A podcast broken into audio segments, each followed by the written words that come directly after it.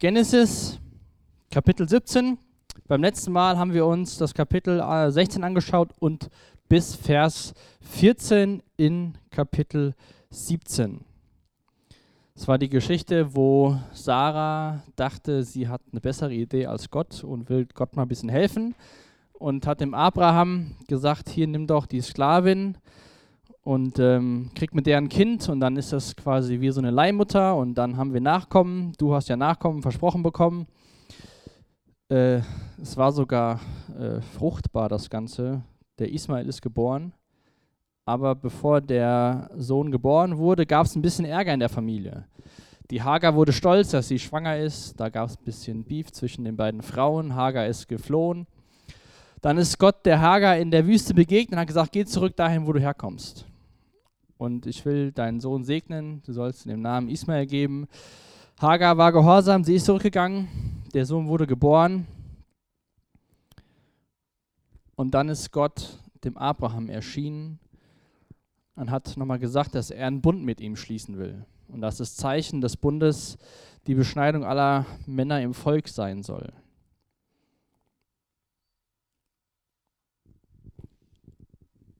Und dann steigen wir ein in Vers 15, wo Gott immer noch in diesem Dialog ist mit dem Abraham, der auch beim letzten Mal jetzt wirklich Abraham heißt, seit dem letzten Mal, da wo Gott ihm den neuen Namen gegeben hat, von Abram, von ehrbarer Vater zu Abraham, Vater von vielen. Ist Gott weiter im Dialog, nachdem er die, den Auftrag gegeben hat, der Beschneidung, was, was passieren sollte, dass es das äußerliche Zeichen sein sollte, dass sie verbunden sind mit Gott. Und dann schauen wir mal, was Gott in Vers 15, 16 und 17 zum Abraham weiter spricht in dieser Unterhaltung. Ich lese mal die drei Verse vor. Und Gott fügte hinzu, was Sarai, deine Frau, betrifft, du sollst sie nicht länger Sarai nennen, sondern sollst sie jetzt Sarah nennen. Und ich will sie segnen und dir auch durch sie einen Sohn schenken. Ja, ich will sie überreich segnen und sie zur Mutter vieler Völker machen. Sogar Könige werden unter ihrem Nachkommen sein. Abraham warf sich vor Gott auf sein Gesicht, doch insgeheim lachte er. Wie kann ich mit 100 Jahren noch Vater werden, fragt er sich. Und Sarah ist 90 Jahre alt. Wie kann sie da noch ein Kind bekommen? Zum ersten Mal in der Geschichte beschreibt Gott, wer die Mutter des Nachkommens von Abraham sein soll, von diesem Versprechen, was Gott Abraham gegeben hat, dass er viele Nachkommen haben wird. Bis zu dem Zeitpunkt wurde Abraham Nachkommen versprochen. Abraham wurde gesagt, du wirst so viele Nachkommen haben wie die Sterne am Himmel. Gott hat ihn aus diesem Zelt herausgeführt, hat gesagt, schau, schau den Himmel an, so viele Nachkommen wirst du haben. Aber es war noch nie klar kommuniziert worden, dass Sarah die Frau sein wird, durch, durch die diese Nachkommen kommen werden. Das hatten wir das letzte Mal auch ein bisschen angeschaut, dass vielleicht das auch die Motivation von Sarah war, zu sagen, hier, nimm doch die Hagar. Gott hat nur versprochen, dass du Nachkommen haben wirst, aber wer die Mutter sein wird, darüber haben wir keine Informationen gehabt. Doch jetzt hier Gott sagt zu Abraham, ich will sie, ich will Sarah segnen und dir auch durch sie einen Sohn schenken. Und das finde ich immer wieder toll, wie wir das hier sehen können in dem ersten Buch der Bibel, wie Gott immer wieder sich dazu entscheidet, Menschen zu segnen, obwohl Menschen keine klugen Entscheidungen treffen. Sarah hat aus Ungeduld gehandelt. Die Motivation, die Hagar als ja, Leihmutter zu nehmen, war schon so ein bisschen Ungeduld. Und meistens, das glaube ich, kannst du und kann ich zumindest auch von mir sagen, wenn wir ungeduldig sind und Entscheidungen treffen, sind das nicht immer die besten Entscheidungen. Ähm, dann machen wir Dinge nicht immer viel überlegt oder wollen schnell zum Ziel kommen. Und so war das da auch. Aber trotzdem sagt Gott dann weiter in dieser Unterhaltung zu Abraham, ich will sie segnen und, ihr, und dir durch sie einen Sohn schenken. Und in dem Vers davor, in Vers 15, gibt Gott der Sarai auch einen neuen Namen, und zwar Sarah. Jetzt sind die Namen nicht so viel unterschiedlich. Sarai bedeutet ähm, ja Prinzessin und Sarah auch, aber der Unterschied ist, dass ähm, der Name Sarah eher so für eine Familie zählt, also ähm, ja Prinzessin von, von einer Familie. Und dieser Name Sarah, was auch Gott hier dann beschreibt, dass sie ähm, überreich gesegnet wird, dass sie Mutter von vielen Völkern wird, dass sogar Könige unter den Nachkommen sein werden, das impliziert dieser Name Sarah, dass sie nicht nur eine Prinzessin von einer Familie ist, sondern eine Prinzessin sozusagen von, von vielen. So wie auch er den Namen von Abram, Vater, zu Abraham, Vater von vielen, geändert hat. Diese Namensänderung hat oder haben Abraham und Sarah darauf vorbereitet, was Gott durch die beiden in der Weltgeschichte tun will. Gott hält an seinem Plan fest, lässt sich nicht davon beeinflussen, was Sarah geplant und umgesetzt hat. Und ich finde es auch für uns gut zu sehen, dass ähm, wenn wir auch schon mal Dinge irgendwie ja nicht so kluge entscheiden, dass es nicht unser Verdienst und unsere tollen Entscheidungen sind, aufgrund dessen Gott uns segnen will, sondern dass es Gott uns segnen will, aufgrund von seiner Entscheidung, uns zu segnen. Epheser 1, Vers 3 schreibt der Paulus, gepriesen sei Gott, der Vater unseres Herrn Jesus Christus, gepriesen sei für die Fülle des geistlichen Segen, an dem wir in der himmlischen Welt durch Christus Anteil bekommen haben. Das ist nur ein Vers, der beschreibt, wie reich gesegnet wir werden durch Jesus Christus. auch wenn wir in unserem Leben hier und da Sachen machen, die nicht gut sind oder auch nicht schlau sind, heißt das nicht, dass Gott seinen Segen von uns entzieht, zumindest diesen allgemeinen Segen, den wir durch Jesus Christus haben. Natürlich musste Sarah auch unter der Entscheidung leiden. Ja, sie hatte diesen Stress mit der Hager, es gab da Neid und Stolz. Natürlich war das, waren das Folgen von ihrer Entscheidung, aber trotzdem hält Gott daran fest. Es ist Gottes Gnade und nicht der menschliche Verdienst, der den Verlauf und den Segen unseres Lebens bestimmt. Oftmals sind wir stolz auf das, was wir geschafft haben. Es sind ja unter uns Leute, die jetzt ins Berufsleben eingestiegen sind, die ihre Ausbildung beendet haben. Und natürlich ist es was, was man, was man feiern kann, was man, wo man stolz drauf sein kann, dass man es geschafft hat, die Prüfung, dass das Lernen erfolgreich war.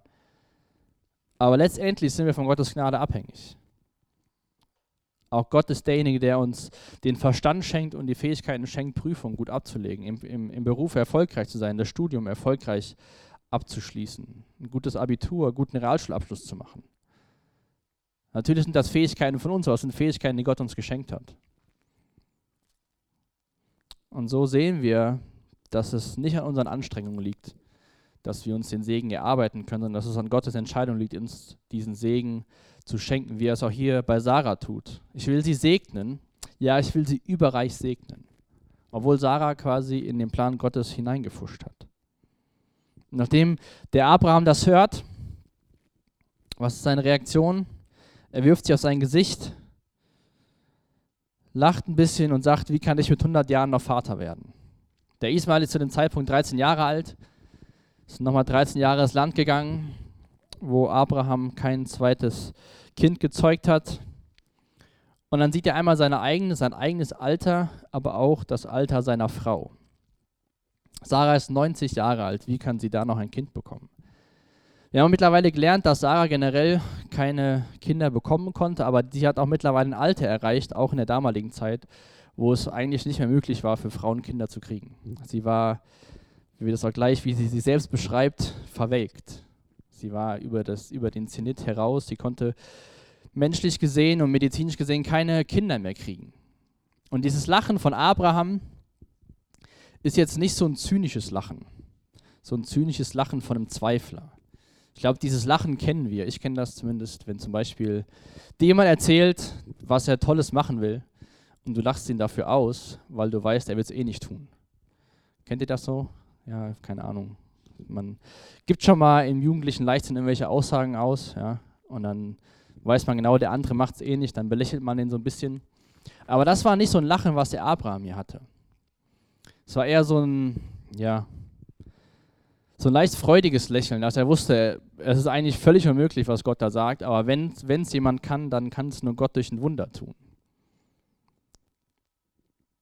Ihr könnt mal gerne Römer 4 aufschlagen, da schauen wir uns gleich zwei Verse an, wo Paulus beschreibt, wie Abraham, was Abrahams Reaktion war auf das, was Gott ihm gesagt hat. Abraham war, ihm war bewusst, Nur Gott kann dieses Wunder tun. Er ist 100, seine Frau ist eh nicht in der Lage, Kinder zu kriegen und jetzt sowieso rein biologisch in einem Alter, wo das nicht mehr möglich ist.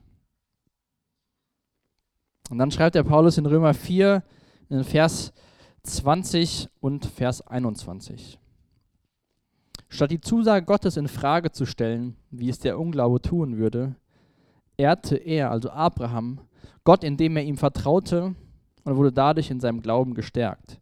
Er war fest davon überzeugt, dass Gott die Macht hat, das, was er zugesagt hat, auch zu tun.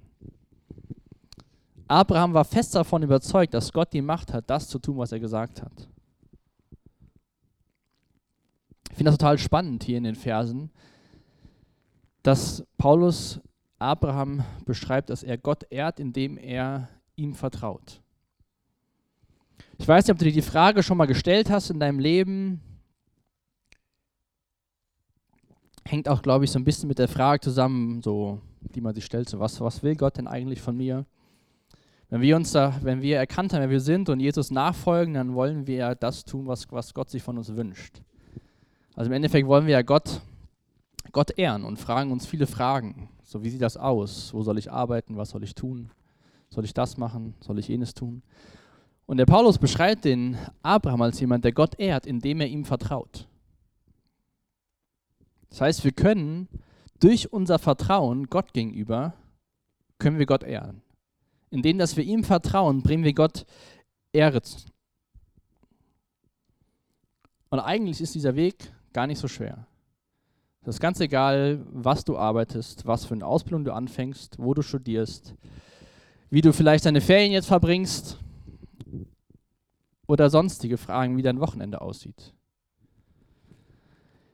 Wo und wie viel du dich in der Gemeinde investierst oder dich um andere Menschen kümmerst, was alles gute Sachen sind, ist eine ganz einfache Art und Weise, wie wir Gott Ehre gegenüberbringen können, ist, indem dass wir ihm vertrauen.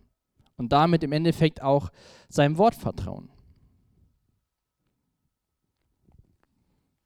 Wir lesen hier, Abraham war fest davon überzeugt, dass Gott die Macht hat, das, was er zugesagt hat, auch zu tun.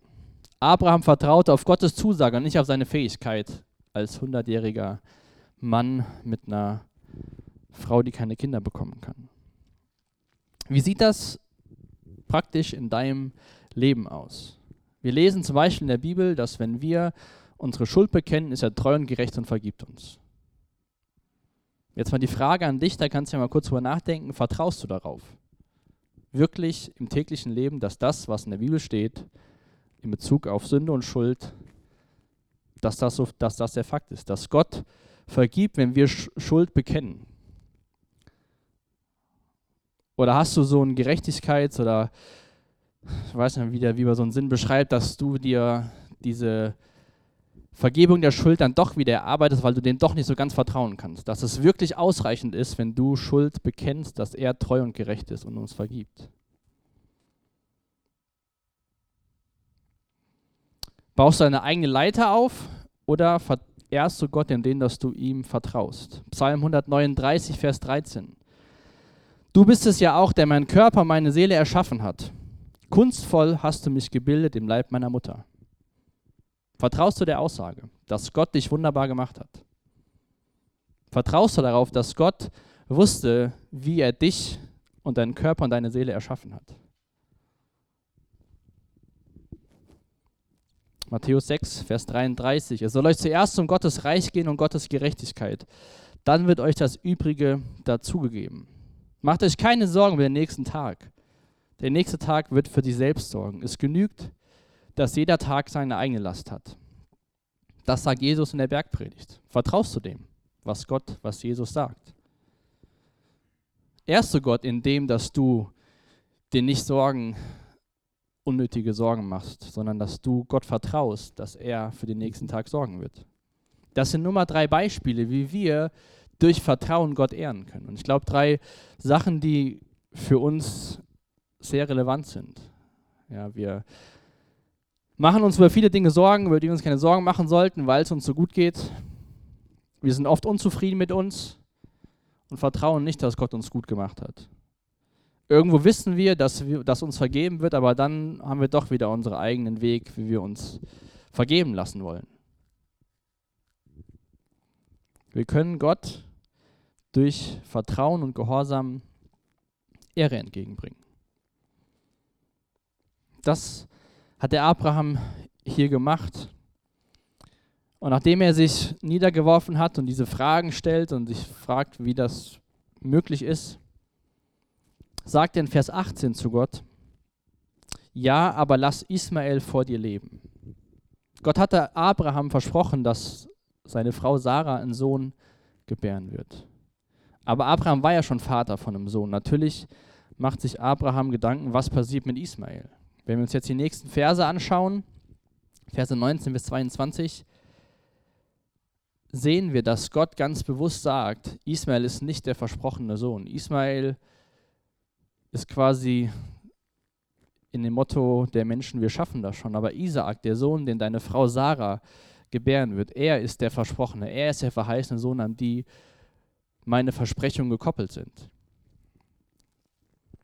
Und dann lesen wir in Vers 20 auch, was Ismael betrifft, so will ich deiner Bitte nachkommen. Ich will ihn segnen. Ich will ihn fruchtbar machen und ihm viele Nachkommen schenken. Das heißt, Gott geht auch hier auf die Bitte von dem Abraham ein aber sagt ganz klar in Vers 21, mein Bund aber schließe ich mit Isaak, der dir und Sarah nächstes Jahr um diese Zeit gegeben wird. Das heißt, hier macht Gott sein Versprechen, seine Verheißung ganz, ganz klar und quasi für die zwei wahrscheinlich wie zum Greifen nah. Seit 25 Jahren hört Abraham immer wieder, du wirst Nachkommen haben.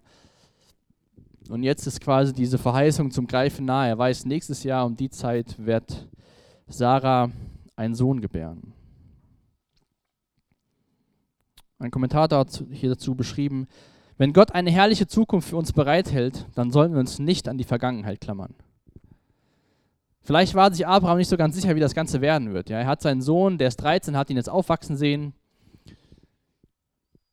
und fragt sich, was passiert mit meinem Sohn, der jetzt 13 ist, wenn doch ein anderer Sohn kommen wird, der der verheißene Sohn ist. Aber ich glaube, uns geht es im Leben auch manchmal so. Wir, wir wissen, was in der Zukunft passiert, wir wissen, was kommen wird, wir haben wunderbare Versprechen und doch klammern wir uns zu dem, was, was hinter uns ist. So dieses, ich schaffe das schon versus durch die Kraft Gottes wird es geschehen. Ja, dieser Ismael von die Idee von Sarah, wir, wir, wir schaffen das, wir nehmen einfach die Hager, dann klappt das schon mit den Nachkommen. Aber Gott sagt hier in diesem Text ganz deutlich, deine Frau Sarah wird einen Sohn gebären.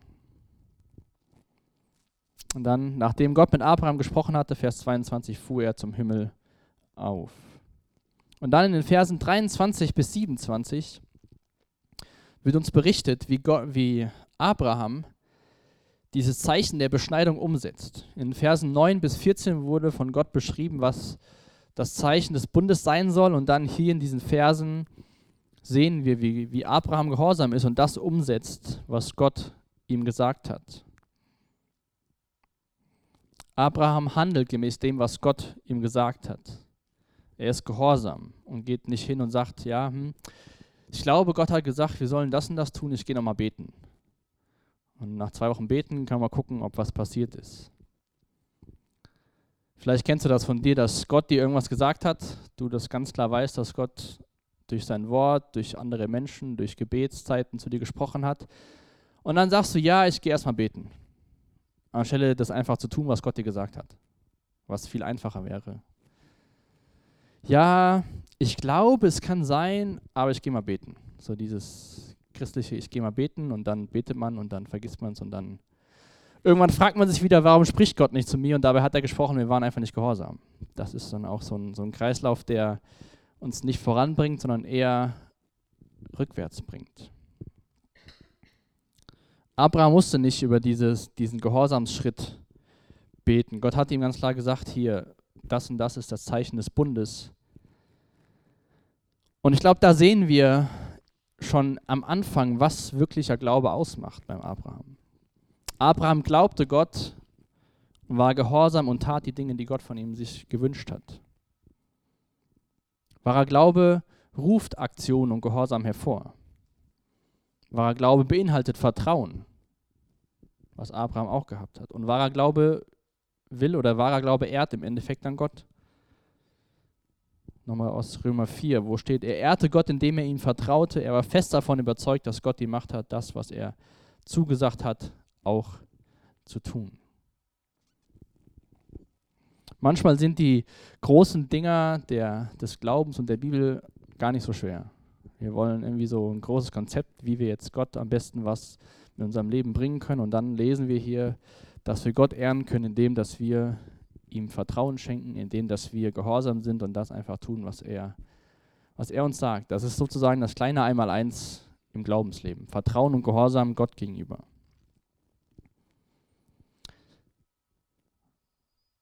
Wenn wir dann in Vers 1 in Kapitel 18, wir schauen uns jetzt noch die 15 Verse aus Kapitel 18 an, passiert das Ganze nur ein paar Wochen später. Wir haben ja eben gelesen, dass, dass Gott quasi wieder in den Himmel gezogen ist, nachdem er Abraham die Sachen gesagt hat. Und dann ist das hier das Ganze nur ein paar Wochen später, weil auch in dem Text werden wir wieder erfahren, dass Leute sagen, heute in einem oder in dieser Zeit, im nächsten Jahr wird Sarah das Kind zur Welt bringen. Und dann muss das relativ kurz hintereinander passiert sein, weil eine Geburt dauert halt mal neun Monate und da kann man nicht ein paar Jahre zwischendurch warten. Abraham bekommt Besuch. Er ist in seinem Zelt und sieht von der Ferne Männer. Und ich lese mal den Vers 1 und Vers 2. Der Herr erschien ihm noch einmal bei dem Eichelheim von Mamre. Eines Tages um die Mittagszeit, als Abraham am Eingang seines Zeltes saß, sah er plötzlich drei Männer ganz in der Nähe stehen. Als er sie bemerkte, stand er auf, lief ihnen entgegen und verneigte sich tief vor ihnen.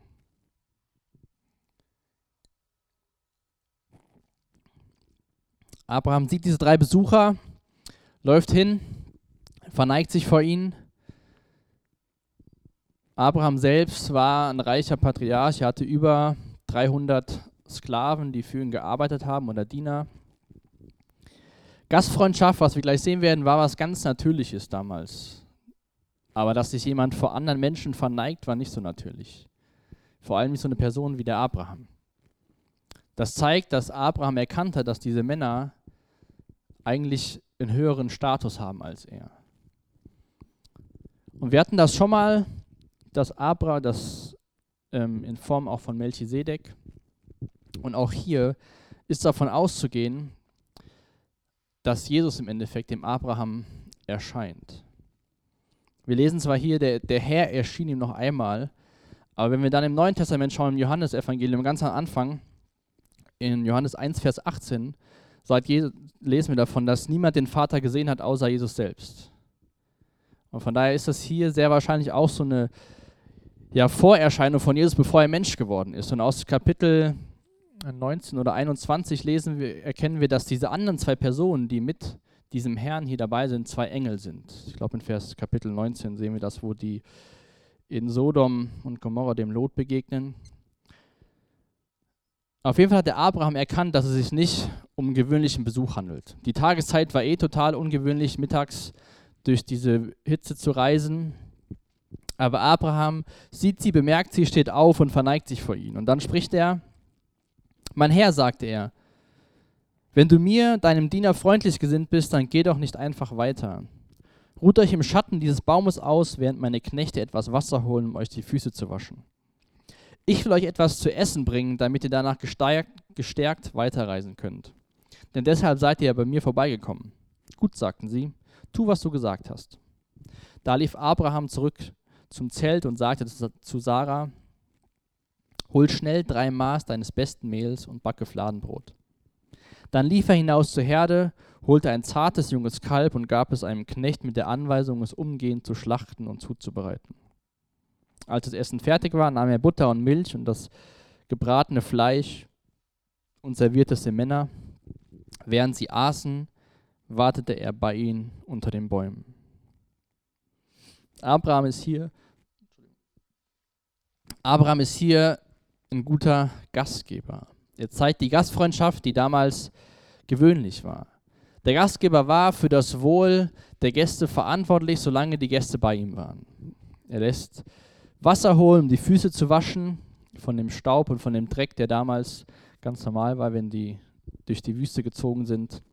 Er sagt zu seiner Frau, hol das beste Maß deines Mehls, back Fladenbrot und geht selbst hinaus zur Herde, holt ein junges Kalb, gibt es seinem Knecht und der bereitet das zu.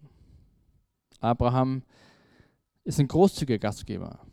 Das beste Mehl, ein zartes junges Kalb holt er und lässt es zubereiten. Und Abraham ging selbst hinaus, um das Kalb zu holen, obwohl er diese über 300 Angestellten hätte, wo er einfach sagen konnte, hier, ich bin jetzt mit dem Besuch hier und ihr kümmert euch mal darum, dass wir was zu essen haben. Aber Abraham wusste ja anscheinend, wer ihm dort gegenübersteht. Mein Herr, wenn du mir deinem Diener freundlich gesinnt bist. Er neigte sich nieder und zeigte damit seine, seine Stellung, dass diese Personen höher sind als er.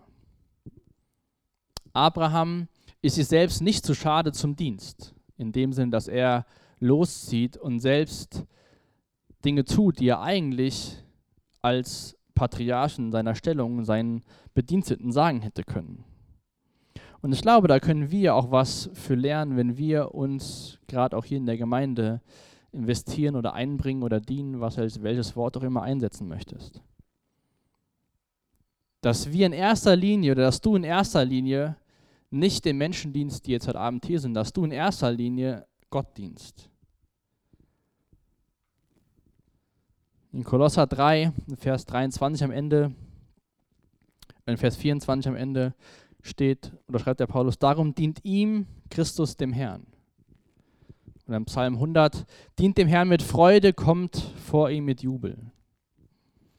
Natürlich ist uns das, oder zumindest mir ist das nicht immer so bewusst, dass man in erster Linie Gott dient, weil Gott sieht man nicht so wie euch jetzt hier vor ihm sitzen.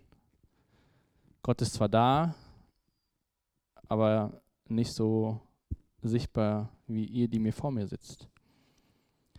Aber ich glaube, wenn wir uns das immer wieder bewusst machen, dass wir in erster Linie Gott dienen, dass wir in erster Linie für Gott den Dienst tun, für uns für Gott und sein Reich investieren, dann ist es ganz egal, wem wir dienen.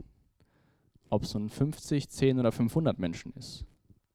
Ob es eine Person ist, fünf, ob gar vielleicht gar keiner da ist, weil man irgendwas tut, was keiner sieht. Das in der Hitze samstags oben am Dach ist, dann ist das nicht für das Dach und nicht für die Menschen, die um einen drumherum stehen, sondern man dient in erster Linie Gott. Und wenn wir uns das bewusst machen, dass das Publikum in erster Linie nicht die Menschen sind, die uns sehen, sondern dass das Publikum Gott ist, dann hoffe ich, dass uns das motiviert, das Beste zu geben dass uns das motiviert, das beste Kalb zu holen, das beste Mehl zu verwenden. Dass wir großzügig sind, wie Abraham es war. Wenn wir Gott in den Fokus stellen für unseren Dienst, dann stehen ganz automatisch die Menschen mit dem Fokus. Gott will uns Menschen, uns alle dazu gebrauchen, sein Reich zu bauen. Das ist für mich immer noch ja, manchmal unvorstellbar, wie Gott sich dazu entschieden hat, Menschen zu gebrauchen, um sein Reich zu bauen. Nicht einfach seine Engel zu schicken, die alles ausführen, wie er will und so dickköpfige Menschen da benutzt, die mal ihren eigenen Willen durchsetzen und dann äh, nicht so das Vertrauen haben, dass Gott wirklich was tun will oder sich selbst toll darstellen wollen. Aber das ist Gottes Weg, uns Menschen mit hineinzunehmen. Und deswegen ist es für uns immer wieder wichtig zu sagen, wir dienen Gott und nicht den Menschen. Und wir dienen den Menschen, indem wir Gott dienen. Aber in erster Linie ist unser Leben dafür da, Gott zu verherrlichen. Nachdem Abraham diese Menschen beobachtet oder dabei steht beim Essen und sie wahrscheinlich fertig gegessen haben, fängt eine Unterhaltung an zwischen den drei Personen und dem Abraham. Und sie fragten den Abraham, Vers 9, wo ist deine Frau Sarah? Im Zelt, antwortete Abraham. Da sagte der Herr, nächstes Jahr um diese Zeit werde ich zurückkehren. Dann wird deine Frau Sarah einen Sohn haben. Sarah aber belauschte das Gespräch vom Eingang des Zeltes aus. Und da Abraham und Sarah beide alt waren und Sarah schon lange nicht mehr in dem Alter war, in dem Kinder, in dem sie, in dem Frauen Kinder bekommen können, lachte sie leise. Jetzt, nachdem ich verwelkt bin, soll ich noch Liebeslust haben, dachte sie, und mein Mann ist ja auch schon viel zu alt.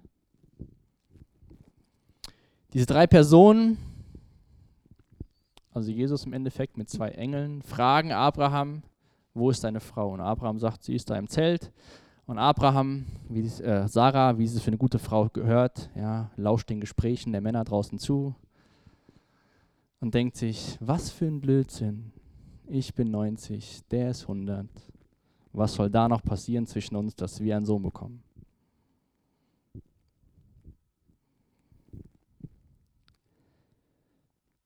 Auch hier, wir sehen wieder, dass, Ab, dass Abraham überhaupt keine Informationen darüber gibt, dass er verheiratet ist oder eine Frau hat oder welchen Namen sie hat. Diese Person oder Jesus, sie wussten ganz genau, wer zu Abraham gehört und wer diese Person ist, durch die Gott oder durch welche Frau Gott den Sohn schenken will, den Gott versprochen hat.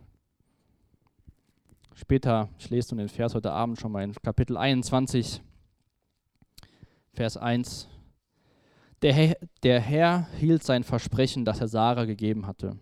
Sarah wurde schwanger und bekam einen Sohn. Abraham wurde Vater, obwohl er schon sehr alt war, genau zu der Zeit, die Gott vorausgesagt hat. Dieser Kapitel 21, Vers 1 ist dieses Jahr später, wo Gott wiederkommt und Sarah einen Sohn gebärt. Und Sarah belächelt das ganze Jahr so ein bisschen. Nicht so wie der Abraham, sondern eher so, was soll, wie soll das denn funktionieren? Ich weiß nicht, was in eurer Übersetzung steht, aber ich finde das ganz amüsant, wo sie sagt, jetzt nachdem ich verwelkt bin, wenn man so an eine Blume denkt, die alles hängen lässt, weil sie keine, kein Wasser mehr hat und kurz vorm Sterben ist. Und dann sagt sie auch noch, mein Mann, der ist viel zu alt. wie gesagt, sie war nicht nur etwas älter, sie war über das Alter des Kinderkriegens hinaus. Es war eigentlich eine aussichtslose Situation, der sich der Sarah bewusst war. Sie konnte sich einfach nicht vorstellen, dass was diese drei Personen dem Abraham gesagt haben, dass das wirklich eintrifft. Und uns davon auszugehen, dass es auch der erste Moment ist, wo Sarah erfährt, dass sie nochmal einen Sohn haben wird. Wir lesen auch vorher nie, dass irgendwie, zumindest lesen wir nichts davon, dass Abraham mit Sarah darüber gesprochen hat sondern Gott hat ja auch davor zu Abraham gesagt, deine Frau wird einen Sohn bekommen. Aber hier bekommt Sarah es mit.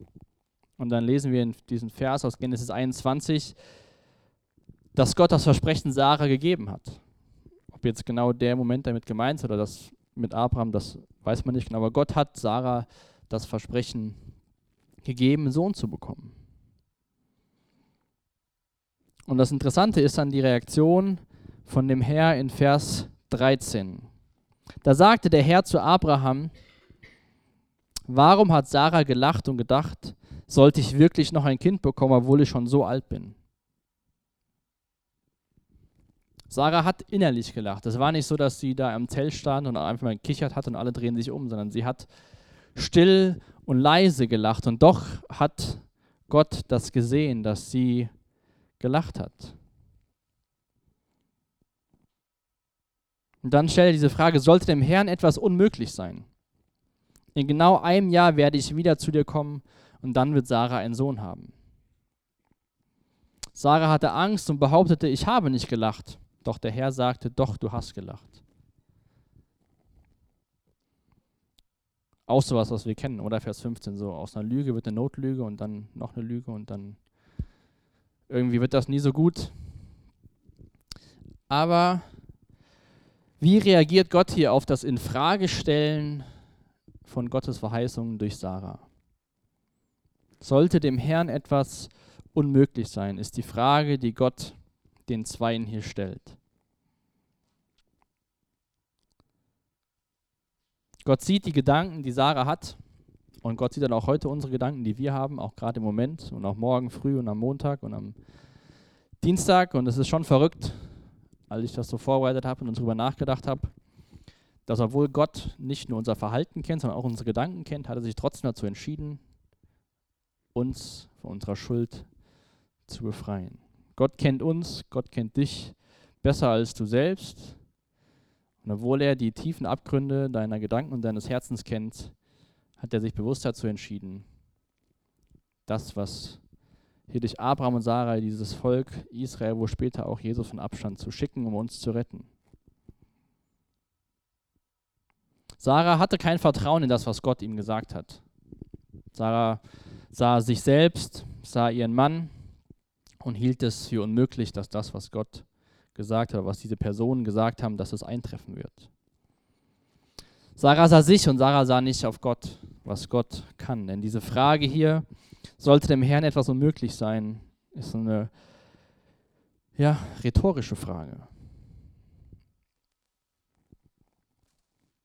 Gott will mit dieser Frage den Blick wegnehmen von, von sich selbst, oder von, also von Sarah, von sich selbst und hin, hin zu ihm. Nicht auf diese, diese limitierten äh, ja, Ressourcen oder Fähigkeiten zu schauen, sondern auf den zu schauen, bei dem alles möglich ist.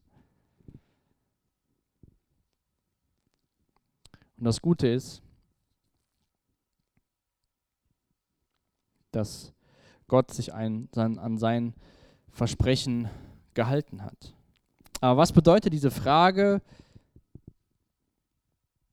sollte dem Herrn etwas unmöglich sein? Wenn wir in Jeremia 32, Vers 17 lesen, O Herr mein Gott, durch deine große Macht und auf deinen Befehl hin wurden Himmel und Erde geschaffen, dir ist nichts unmöglich. Matthäus 19, Vers 26. Jesus sah sie eindringlich an und sagte, menschlich gesehen ist es unmöglich, aber bei Gott ist alles möglich. Lukas 1, Vers 37, denn bei Gott ist nichts unmöglich. Auch das, was bedeutet das für, für dein und für mein persönliches Leben?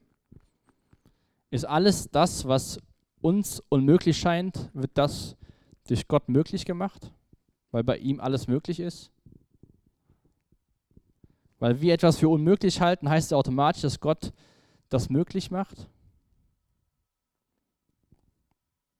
Ich denke, wir müssten das hier unterscheiden. Einmal unter der Fähigkeit Gottes, dass ihm nichts unmöglich ist, dass es ein Fakt ist, aber dass es trotzdem Dinge geben wird, die er nicht möglich macht.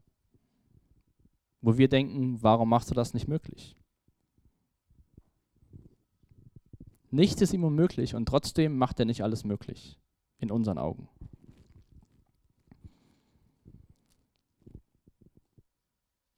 Glaube an dies, wenn, wenn wir diesen, diesen Fakt über Gott, dass ihm alles möglich ist, wenn wir ihm das unterstellen, in der Art und Weise zu ihm kommen, in der Art und Weise beten, dass ihm alles möglich ist, aber ihm vertrauen, was für uns gut ist, dass er möglich macht, kann uns das helfen, in der richtigen Art und Weise zu beten. Und nicht, Laura und ich haben so einen, so einen kleinen äh, wie sagt man denn? Na, schon mal, wir beten zusammen und dann, äh, wenn wir denken, der andere hat nicht so voller Vertrauen gebetet, dann sagen wir, das war jetzt so ein deutsches Gebet. Zum Beispiel, ja, Herr, wenn es dir möglich ist und äh, das äh, alles so nächste Woche, zum Beispiel bei der Hochzeit, bitte schenkt dort, dass wenigstens eine Stunde am Tag die Sonne scheint. Zum Verhältnis, Herr, danke, dass nächste Woche die Hochzeit ist. Wir bitten dich, dass den ganzen Tag die Sonne scheint. So dieses, ja, so, so ein bisschen, ja. So nicht so das Ganze erfragen. Das heißt nicht, dass Gott das Ganze erfüllt. Aber wir dürfen das Unmögliche erfragen, weil ihm alles möglich ist. Was er damit macht, das müssen wir bei ihm überlassen. Abraham und Sarah haben 25 Jahre darauf gewartet, dass Gott das Unmögliche möglich macht. Immer ihm wurde wieder gesagt, vor allem dem Abraham, du wirst Nachkommen haben. Selbst nachdem Ismael geboren wurde, hat Gott gesagt, du wirst Nachkommen haben. Deine Frau wird dir einen Sohn schenken. Irgendwann hat es Gott möglich gemacht. Aber das heißt nicht, dass alles, für das wir beten, möglich gemacht wird. Aber ich will euch dazu ermutigen, zu beten zu Gott, zu einem Gott, dem alles möglich ist. Und vielleicht sind das andere Dinge in deinem Leben, wo du denkst, es ist nicht möglich. Vielleicht hast du Personen in deinem Leben, wo du sagst, ich kann nicht vergeben. Das ist unmöglich. Die haben mir so viel Schaden zugefügt, ich kann nicht vergeben.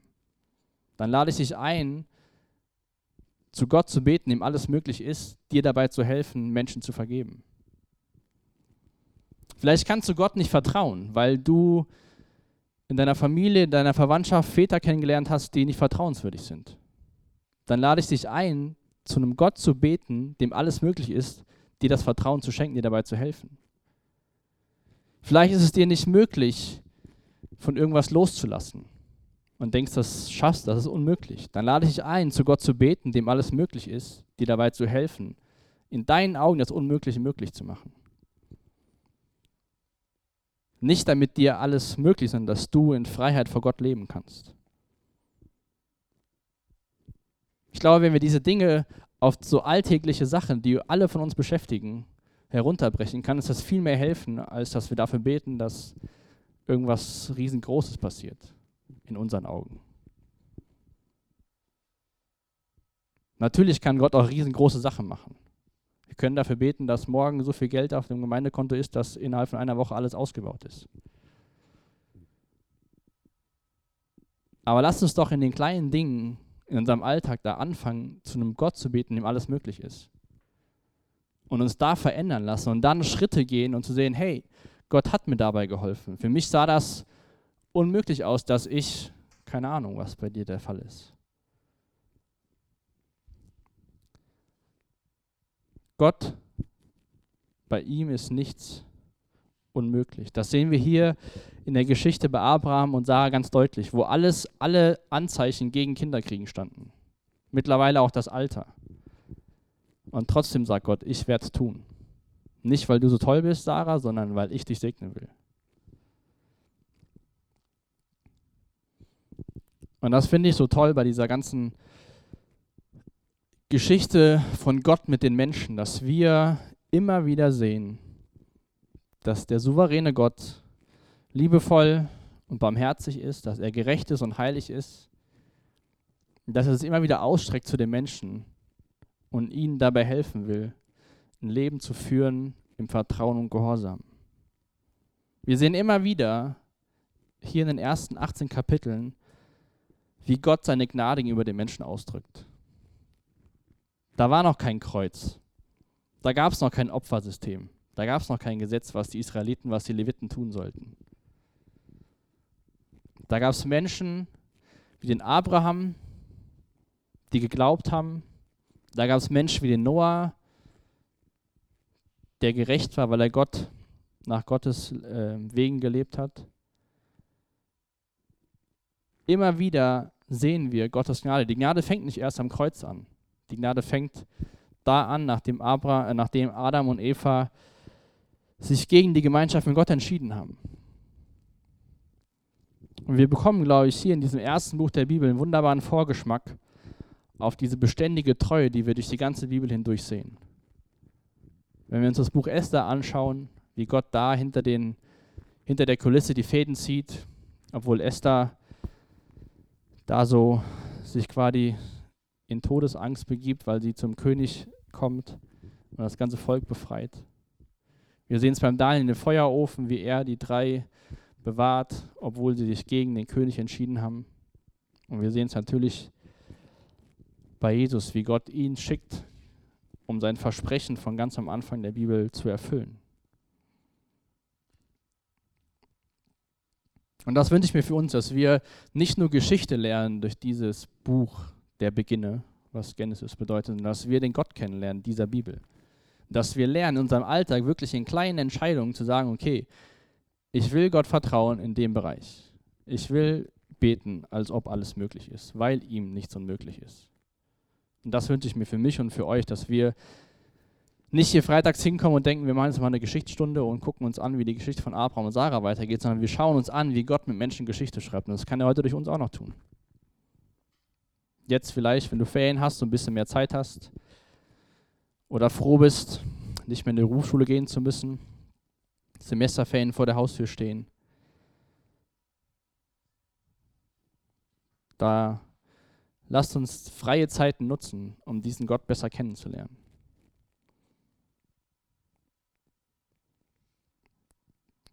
Jesus, hab Dank für den Abend.